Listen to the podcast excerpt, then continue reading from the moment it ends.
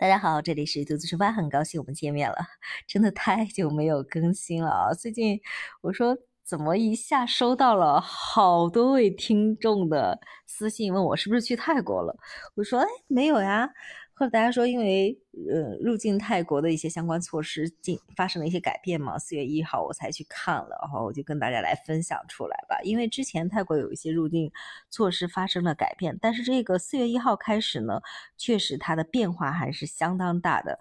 嗯，这几天泰国的机场每天都爆满，就是人员去旅旅行的，像欧美那些国家去旅行的人特别特别多，呃。好多也不戴口罩啊什么的，这个我们就不管了，我们就聊一聊目前泰国入境的基本上，嗯，有三种模式吧。基本上第一种模式呢，它就是说，你如果已经完成了疫苗接种的这个旅客，你就可以自己去泰国了。现在，呃，你到达泰国之后呢，进行一次核酸检测，如果说是阴性的话。就可以免除隔离，你就可以自由去去旅行了。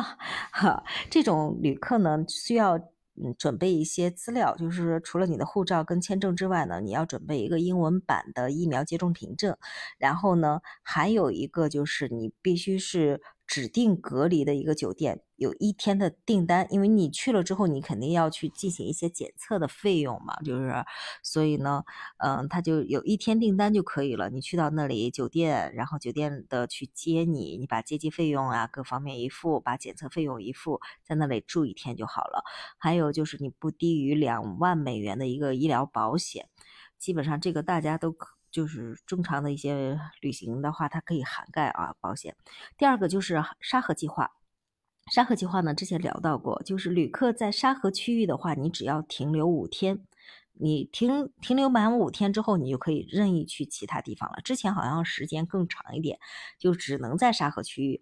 但是现在就是你满五天之后，你可以在泰国全境了。而这种计划呢，也是必须是你接种完疫苗的旅客。呃，你需要的这个资料跟跟刚才我们聊到的是差不多的，就是护照、签证、英文版的疫苗接种凭证，还有已经呃就是已付款的酒店隔离的。订单，但是这个隔离的订单呢，它就，呃，必须是五日的订单，嗯，你去到那里还要进行一次检测嘛，啊，但是有五日的订单，我不知道为什么他为什么，其实闹得我挺混乱的，我感觉这个入入境模式那种呢还更简单，哎，你有疫苗接种，然后呃去了之后有一天隔离酒店的订单，检测一下哦就可以。全境旅游了，而沙河计划呢？为什么就是需要五日的订单？这个我真的还不不明白为什么，我还没有 去深入的去研究这个啊。